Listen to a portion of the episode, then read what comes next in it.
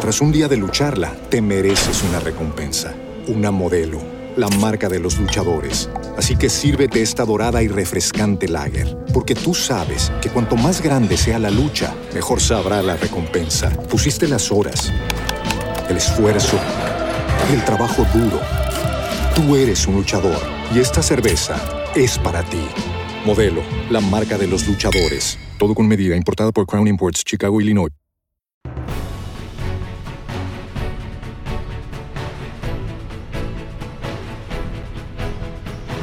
Es Radio, la noche de Dieter.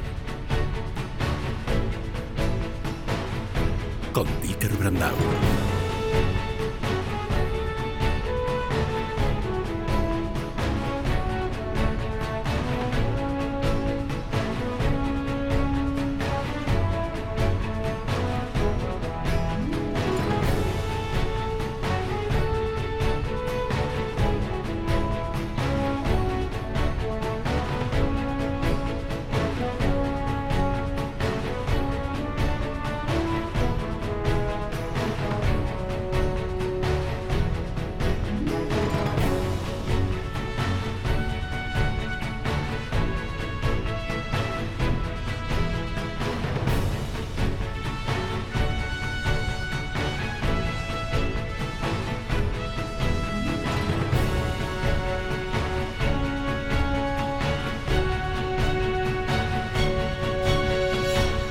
Saludos oyentes de radio, gracias por escucharnos en la noche de este miércoles 1 de febrero del año 2023. Ojalá algún día usted y yo nos enteremos de por qué nuestro presidente del gobierno, Pedro Sánchez, al que sus adversarios critican por su exceso de soberbia, no tiene en cambio ningún problema en ser humillado constantemente ante el rey de Marruecos, Mohamed VI. Ojalá algún día usted y yo nos enteremos de qué hay detrás de todo esto.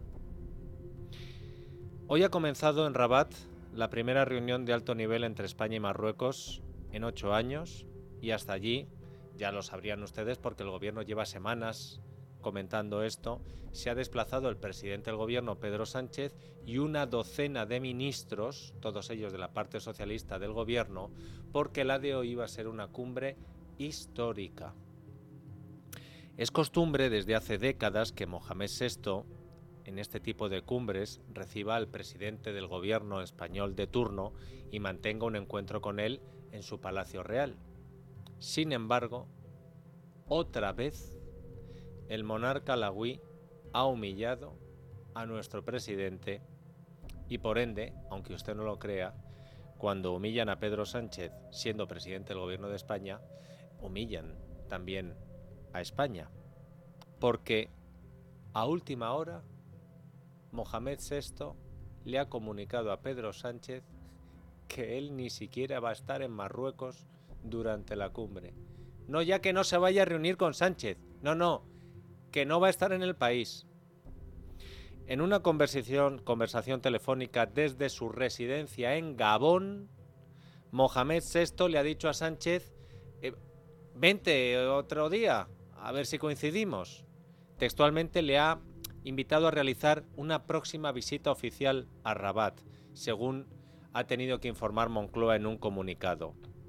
Y ante el escándalo periodístico que lógicamente ha provocado el plantón marroquí desde el gobierno de España, una vez más, han tratado de quitar importancia a la humillación, diciendo que, hombre, que la llamada telefónica de Mohamed VI a Pedro Sánchez ha durado mm, una media hora, que más o menos es lo que suele durar una audiencia en persona. Esta es la justificación que ha dado Moncloa para no reconocer como una humillación el plantón de Mohamed VI. Dicen en el gobierno de España que la llamada de Mohamed VI desde Gabón a Sánchez demuestra la implicación personal del rey de Marruecos con la reunión de alto nivel España-Marruecos. Pero claro, esta mercancía, ni teniendo 300, ni teniendo 500, ni teniendo 5.000 asesores dedicados al marketing en Moncloa, es capaz de venderla a nadie. ¿Y qué ha sucedido? Que a la llegada al aeropuerto en Rabat del ministro de Exteriores español José Manuel Álvarez, los periodistas le han preguntado por el plantón de Mohamed VI. Por favor, presten bien atención a lo que van a escuchar, a lo que ha sucedido entre el ministro de Asuntos Exteriores de España, los periodistas españoles desplazados hasta Rabat y el equipo de prensa del ministro de Asuntos Exteriores. ¿Sabían que estaba fuera de España el rey de Marruecos? ¿Fuera de Marruecos el rey? Eh, la- Ya no, no, por favor, eso ya no, no, no. a ver, ¿Cómo? esto, esto ya en off. Bueno, Pero en algún momento Carmen, se había no, concretado una reunión con el rey. Ya en off, por ¿Y favor. desde cuándo se dice Por favor, preguntas sí. se pueden hacer? No, es que tengo cinco minutos. Tengo que ir a ver al rey. Fuera micrófono. A partir de ahora era fuera Es que alucino. ¿Desde cuándo se le dice a los periodistas españoles las preguntas que se pueden hacer? No sé quién ha sido la periodista que se ha enfrentado al ministro de Exteriores y a su maleducada jefa de prensa, pero ha dado en el clavo. Así que llega el ministro de Exteriores a Marruecos para una cumbre España-Marruecos, en la que no va a estar ni siquiera en el país el rey de Marruecos. Y los periodistas preguntan, ¿desde cuándo lo saben? ¿Lo sabían ustedes? Y en ese momento, cuando el ministro está a punto de responder eh, que no sabe qué decir, el equipo de prensa, el gabinete del ministro de Asuntos Exteriores, corta y dice, ¿pero qué es esto? Estas preguntas no se pueden hacer. Y el ministro dice, esto en off, es decir, no os lo voy a decir en público delante de la opinión pública española, si queréis luego en privado os cuento algo. ¿Desde cuándo se le dice a los periodistas españoles las preguntas que se le puede hacer a un miembro del gobierno de España? ¿Que se le ha pegado en cinco minutos las costumbres de Marruecos al eh, gobierno español? ¿Que se creen que en Rabat a los periodistas españoles hay que tratarles como, por cierto, tratan en Marruecos a ciertos periodistas y cuando hay que votar por eso, el PSOE eh, se asusta porque le dan la orden desde Rabat. Pero luego recordaremos mejor ese asunto.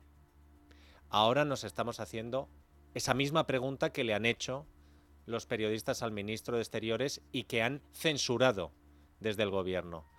Rubén Fernández, buenas noches. Buenas noches, Dieter. Eh, necesito tu ayuda, Rubén, para explicarle a nuestros oyentes que cada vez que hay una reunión diplomática de estas características, una cumbre, eh, como por ejemplo la que se está celebrando en Marruecos, desde el gobierno de España se cita a los periodistas antes de que comience la cumbre para mantener lo que se llama un briefing y contar los detalles del viaje. En ese encuentro de lo que os dijo la- el gobierno, em, podemos responder a la pregunta de si contaba Moncloa con un encuentro entre Sánchez y el rey Mohamed VI en la cumbre que se ha empezado a celebrar hoy. Pues abiertamente no lo dijeron, pero sí que lo habían sugerido. Es decir, cuando hay una visita a Marruecos, el rey nunca confirma previamente si va a haber una reunión. Se entiende que la habrá y es él el que pone la fecha y la hora. Tú vas allí y en un determinado momento, sabiendo que estás, de repente dice, bueno, pues pásate por Palacio. Dicen que esa es la tónica habitual. A nosotros lo que nos dijeron es que así sería. Y lo más probable, nos apuntaron al jueves como un momento en el cual era ideón y idóneo para reunirse, ya que era un día que la agenda estaba más volcada en la política. Hoy había un encuentro breve a las 5 de la tarde con el primer ministro marroquí, luego había un foro empresarial, pero mañana son todas reuniones políticas y ahí es cuando creían que lo más probable es que el rey de Marruecos les llamaría y les diría pásate por Palacio y les recibiría. Incluso hasta nos citaron las buenas relaciones que tenían con la Casa Marroquí, que ese mismo día, el lunes, habían mandado al gobierno español y también a la Casa Real una felicitación a Felipe VI con motivo de su cumpleaños, que cumplía 55 años. Claro, ese es el problema que tienen en la Moncloa, que les tiene que recordar Mohamed VI que Pedro Sánchez no es el jefe del Estado. Mohamed VI es el jefe del Estado marroquí.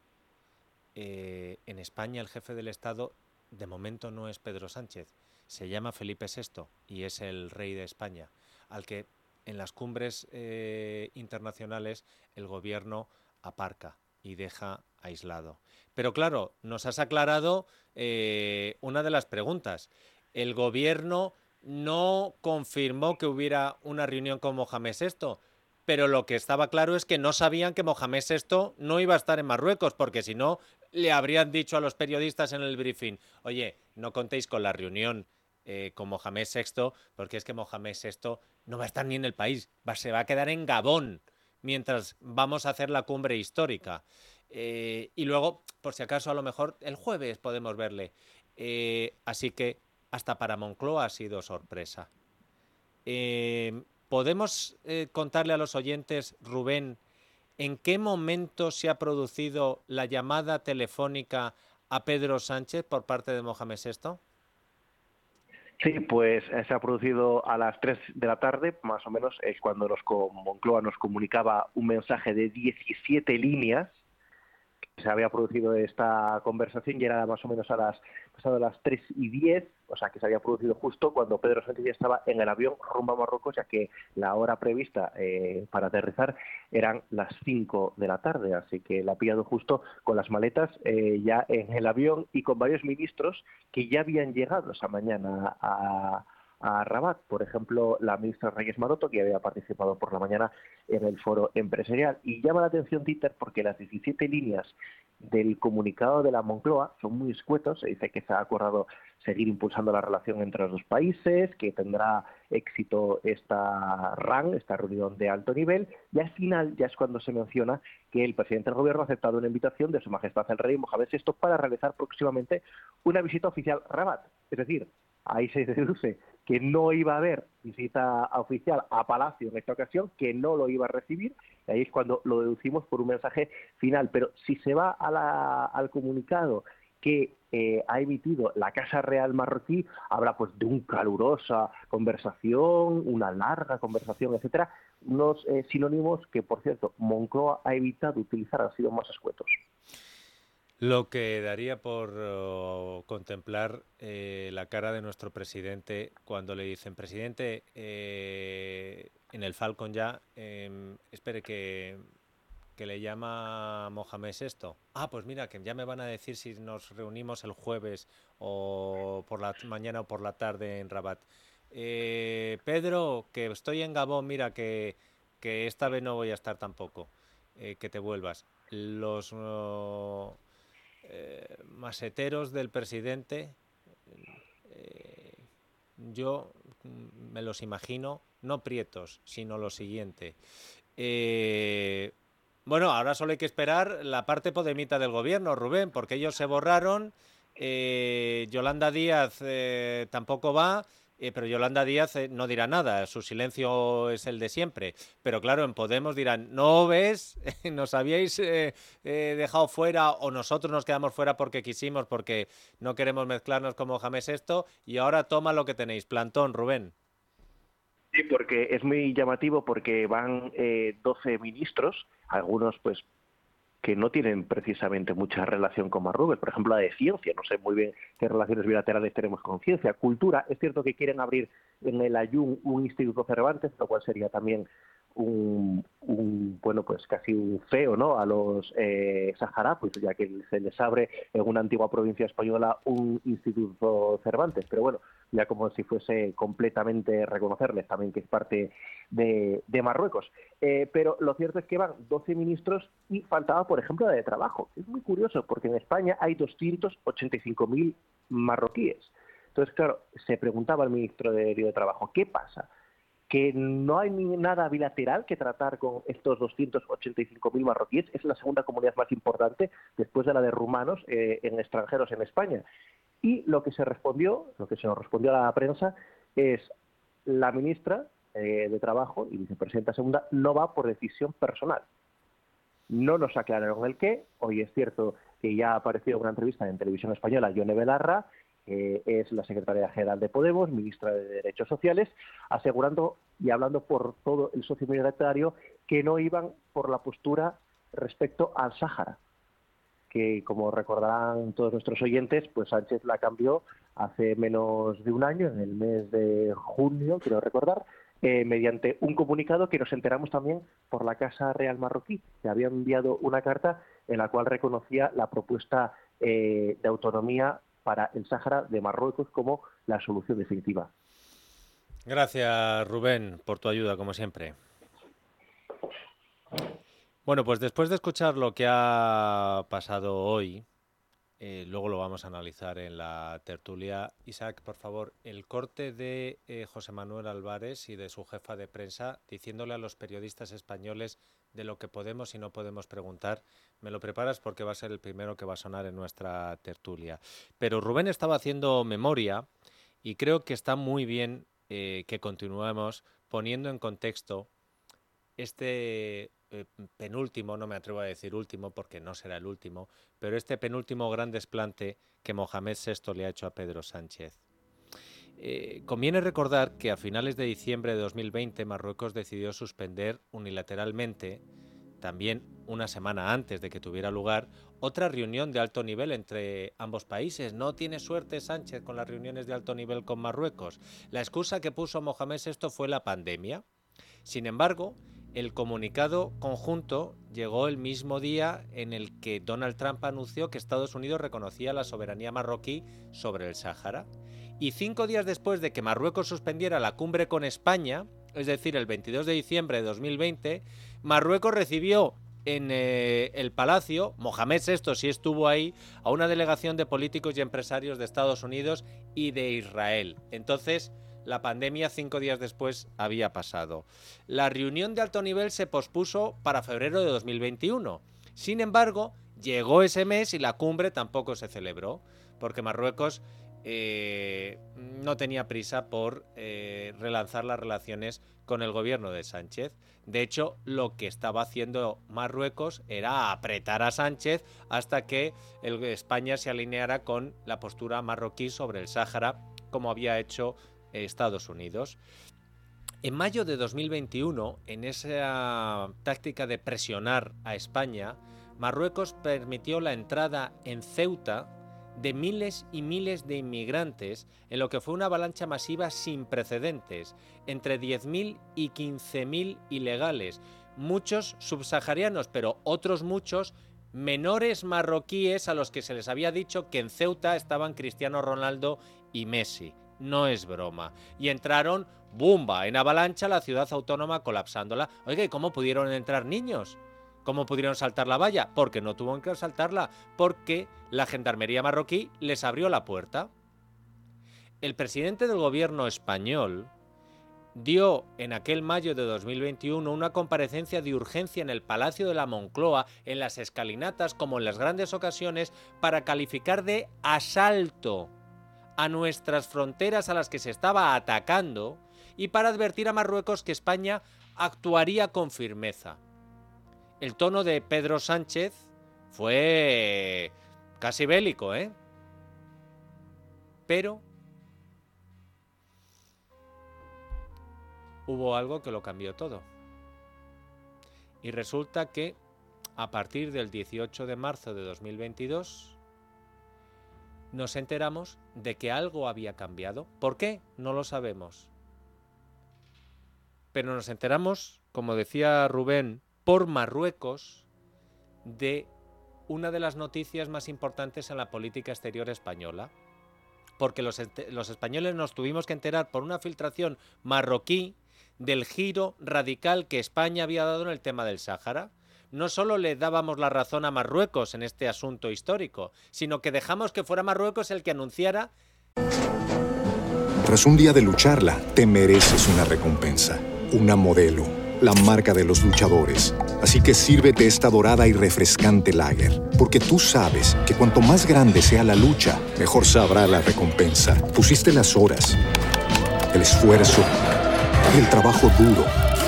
Tú eres un luchador y esta cerveza es para ti. Modelo, la marca de los luchadores. Todo con medida, importada por Crown Imports, Chicago, Illinois. El cambio de posición del gobierno de España.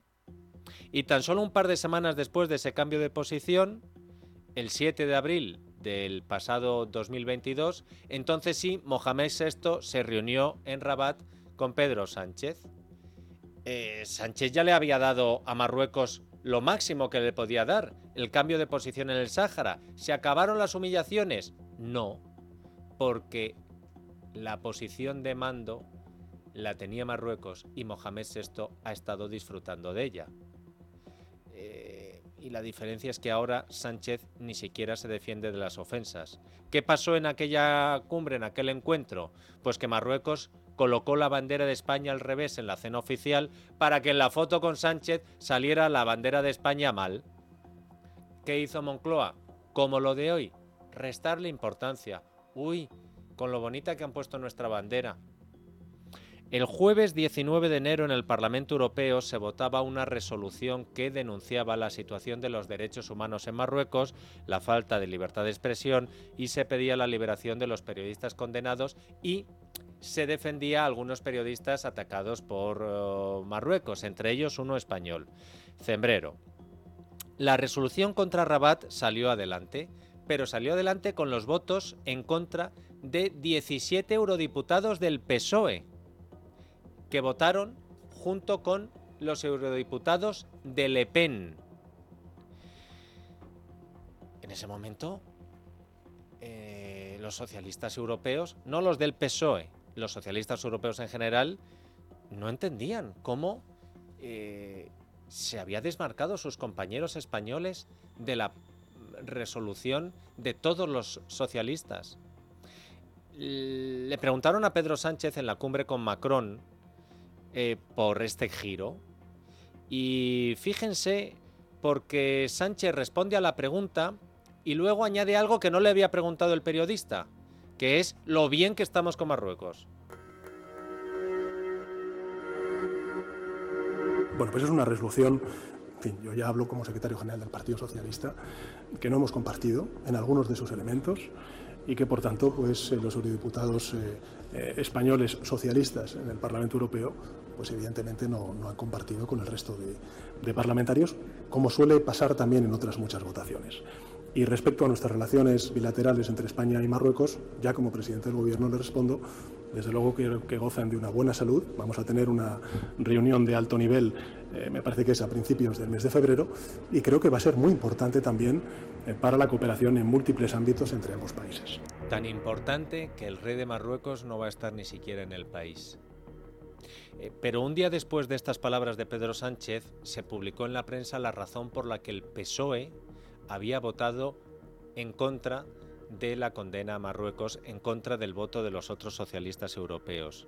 Y es que resulta que el ministro de Exteriores marroquí llamó al ministro español José Manuel Álvarez, el que hoy eh, ha censurado a los periodistas para trasladar el mensaje a la Moncloa de que el PSOE no podía votar a favor de esa resolución que denunciaba a Marruecos. Entre otras cosas, denunciaba el papel de Marruecos en la trama de sobornos en la Eurocámara.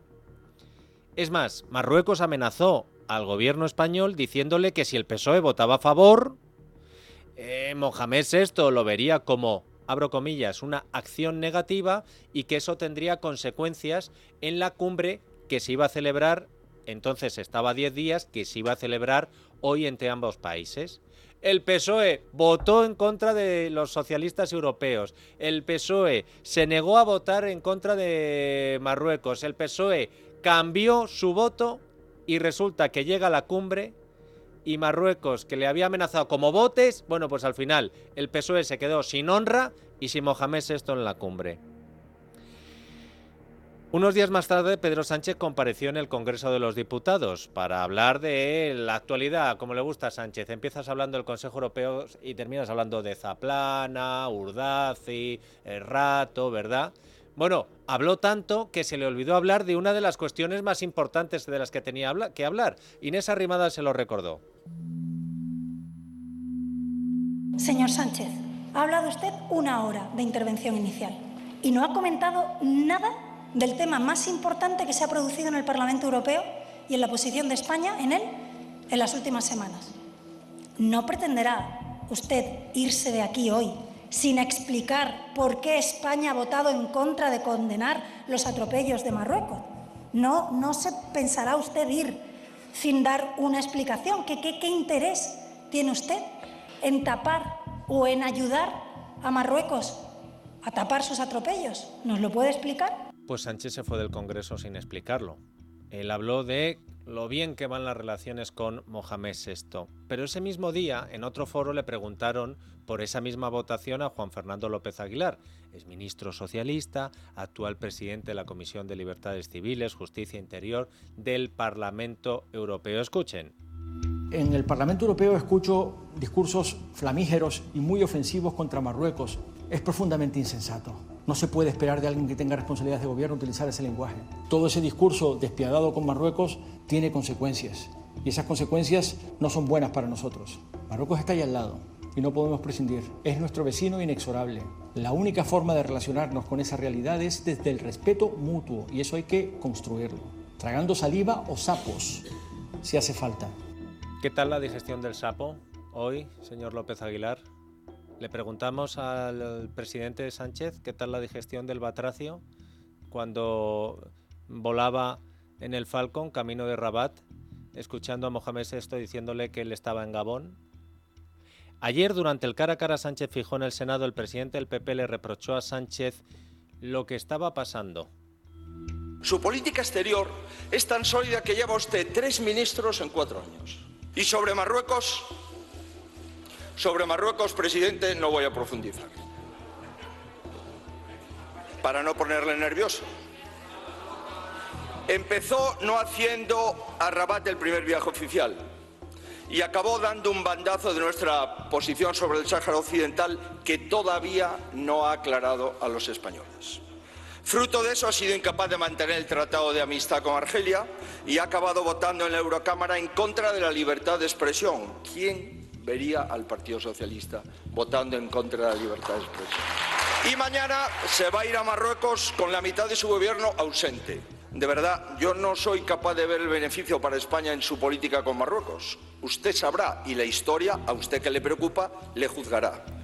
Pues después de la enésima humillación a Sánchez por parte de Marruecos, lo único que se consigue es aumentar la curiosidad de todo el mundo por el motivo que provocó ese giro radical del presidente socialista en la política española respecto al Sáhara y Marruecos. Y este es uno de los grandes enigmas del sanchismo. Aún no nos han explicado qué pasó con esto. ¿Por qué? Como tampoco nos han dicho qué contenían los 2,6 gigas y 130 megas de datos que le robaron a nuestro presidente de su teléfono móvil. Y como nos ha dicho Rubén, Yolanda Díaz eh, dijo ah, que tengo que reunirme con el ministro de Trabajo marroquí porque hay cientos de miles de marroquíes trabajando en España. Dice, no, no, yo no voy. Lista estuvo Yolanda Díaz, ¿eh? a ella no le han dado plantón, porque ella está en otras cosas. Ella está en eh, tratar de liderar la izquierda a la izquierda del gobierno. ¿Cómo se hace eso? Pues buscando hueco en la actualidad que hay que cargar contra los supermercados, ella la primera, que te vas a reunir con Carrefour para arreglar lo de la inflación, te reúnes con Carrefour y luego ya no se acuerda nadie, que hay que atacar ahora a la banca por eh, la subida de tipos del BCE, se ataca.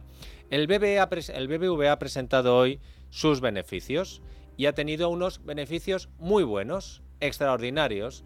El gobierno de España no se alegra, eh, sino al contrario, ha servido de excusa para la que la vicepresidenta del gobierno saque otra vez del cajón su propuesta de que los bancos congelen las hipotecas. Sara, buenas noches. Buenas noches, Dieter. Sí, Yolanda Díaz vuelve a insistir en esa propuesta de congelar las hipotecas como ya se hizo el año pasado. La ministra de Trabajo, tras conocer esos resultados récord del BBVA en 2022, ha criticado a los bancos primero desde su cuenta de Twitter porque asegura que la crisis, ha dicho textualmente, no puede ser una excusa para que los bancos ganen más, por lo que ha reclamado congelar las hipotecas y moderar los beneficios de la banca. Lo ha dicho la prensa. Hemos ya conseguido en la negociación anterior la congelación, como saben, de las rentas del alquiler pero vengo defendiendo que congelemos también las cuotas hipotecarias desde que se ha propiciado la subida, eh, como ven, eh, muy grave de eh, el Euribor en nuestro país y de los tipos de interés. Quien más tiene, más tiene que aportar. Por tanto, les pido hoy aquí a las entidades financieras de mi país que sí, que den un paso adelante y que se, se comprometan con la ciudadanía de su país no solamente a tener esos beneficios que son extraordinariamente llamativos, sino lógicamente a decirle a sus clientes que eh, van a ponerse de su lado. E, esta medida de Yolanda Díaz no es nueva, es como lo que les he contado el Carrefour. Hay que toca algo, pues hay que inventar algo. Ya la venía proponiendo desde el año pasado Podemos, el yolandismo. Eh, sin embargo, parece que dejó de proponerse el año pasado cuando salió la vicepresidenta primera y ministra de Asuntos Económicos, Nadia Calviño, a decir esto en noviembre yo escucho algunas ideas que pueden sonar muy bien, ¿no? Vamos a congelar todas las hipotecas a tipo variable durante un año. Eh, a mí, eh, primero, es una medida que tenía, tendría un impacto negativo sobre la estabilidad financiera y los balances bancarios, pero es que además sería injusto porque hay familias que no lo necesitan y además, ¿qué pasa con los ciudadanos que han suscrito una hipoteca a tipo fijo? Sin embargo, hoy el tono ha cambiado dentro del gobierno. Lo que hace un par de meses era inviable, hoy pues se puede estudiar la propuesta. Lo ha dicho Reyes Maroto, ministra de Industria desde Rabat. Para tomar decisiones yo creo que es mejor eh, trabajar con datos, con hechos y sobre todo siempre eh, en el seno del Gobierno, en, eh, como digo, en conseguir el mejor acuerdo. Vamos a, ver que nos traslada si hay una propuesta por parte del Ministerio de Trabajo sobre la congelación de las hipotecas. Creo que si algo hemos demostrado es que este Gobierno trabaja para la gente y por lo tanto vamos a ver cuáles son las propuestas y en el seno del Gobierno pues tomaremos, estoy seguro, la mejor decisión. Lo que diga Maroto de lo de las hipotecas tampoco lo tenga muy en cuenta porque Maroto yo creo que ya no la cuenta nada. Eh, ministra a tiempo parcial, mm, pendiente de TV3, eh, no le cuentan las cosas ya en el gobierno y de esto pues a lo mejor hablaba de, oídas. Eh, lo importante es colocar el mensaje. Por ejemplo, ayer Sánchez eh, tenía que colocar un anuncio durante su cara a cara con Feijó y el anuncio fue una subida del salario mínimo interprofesional más alta de lo que decía Calviño que tenía que ser y por supuesto sin pactarla con los eh, empresarios. Eh, pero por los empresarios, claro, el gobierno, Yolanda Díaz, los malvados empresarios, los del puro tal. Bueno, pues fíjense ustedes eh, en, las consecuencias que puede tener lo del salario mínimo. Y no estamos hablando en este caso del IBEX 35, no.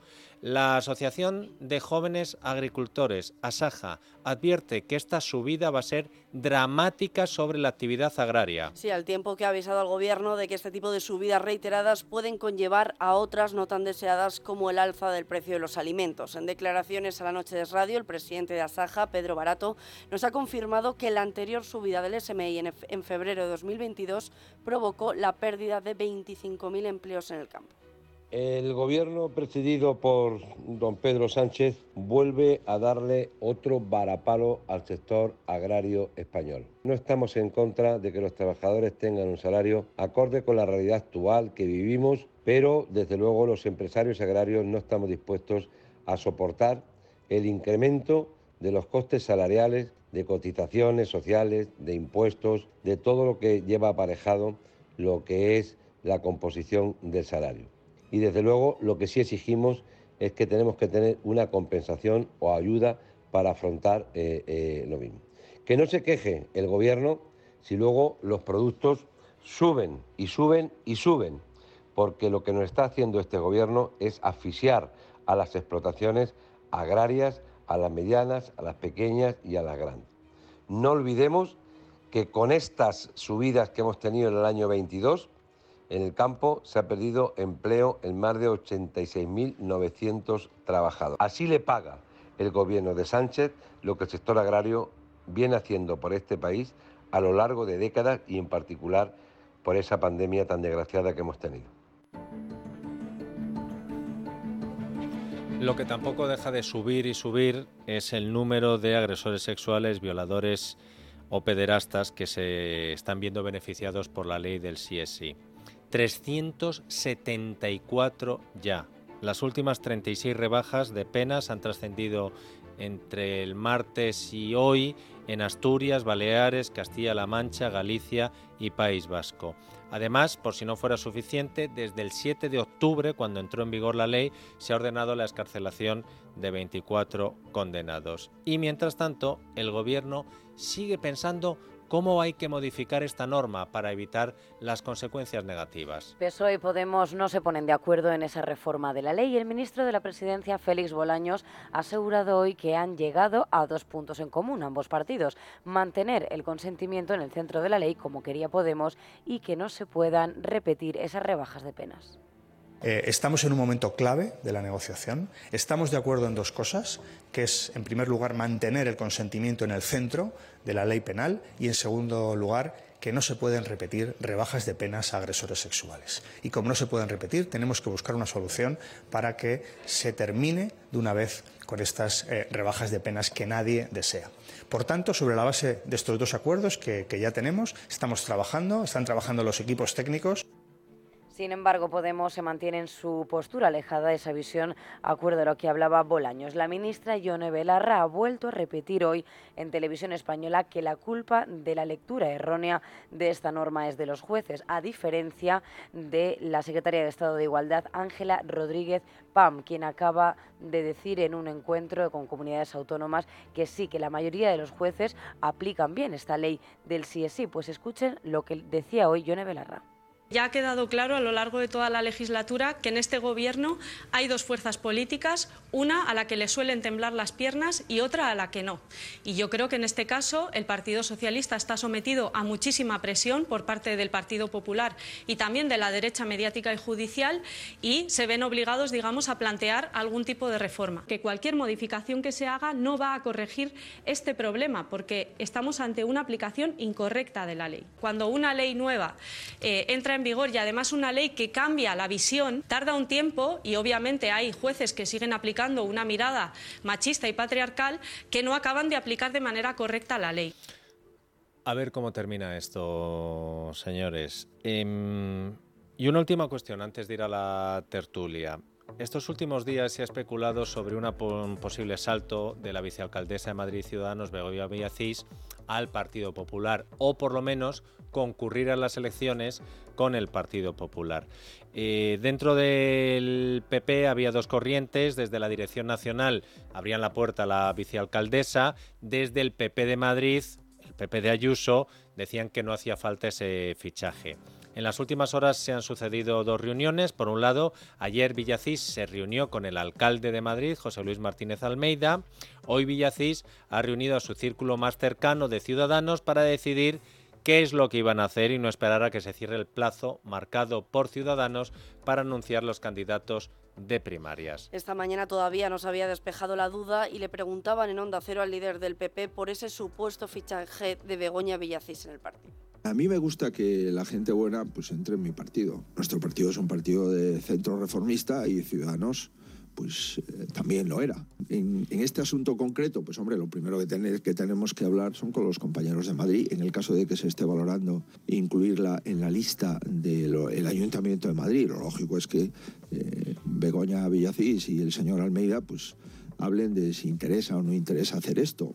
También es verdad que la señora Villacís no nos ha dicho, oiga, yo quiero ingresar en el Partido Popular. Al menos a mí no me lo ha dicho. Decía Alberto Núñez Feijóo que no ha habido una oferta formal por parte de Villacís para ingresar en el Partido Popular, a pesar de que el pasado 27 de enero la propia vicealcaldesa difundía un vídeo donde pedía libertad a la nueva cúpula naranja para poder presentar listas conjuntas con el Partido Popular. Hoy Villacís finalmente ha ofrecido una rueda de prensa para aclarar las dudas y lejos de las especulaciones, la dirigente ha confirmado que continúa en su partido y es más, que se presentará una vez más como candidata a la alcaldía de Madrid entre dimes, diretes y especulaciones, hoy quiero agradecer eh, algo que resulta esperanzador, que es ver honestidad.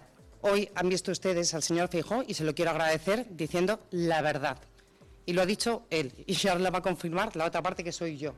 Nunca me he propuesto al PP, eso no es cierto, que se ha especulado mucho sobre eso, pero la realidad es que de una semana a ahora no ha cambiado nada. No me quedo en Ciudadanos porque nunca me he ido de Ciudadanos. Yo me voy a presentar para liderar, como vengo diciendo durante todos estos años, el espacio de centro en Madrid, el espacio que representa Ciudadanos. 8 y 38, 7 y 38 en Canarias. Vamos a irnos a la tertulia. Hoy Luis del Pino, Isabel San Sebastián y Alejandro Vara. Espero que a la vuelta de la pausa esté usted ahí escuchándonos. Pues sería muy feo, ¿no? Con un plantón ya hemos tenido suficiente.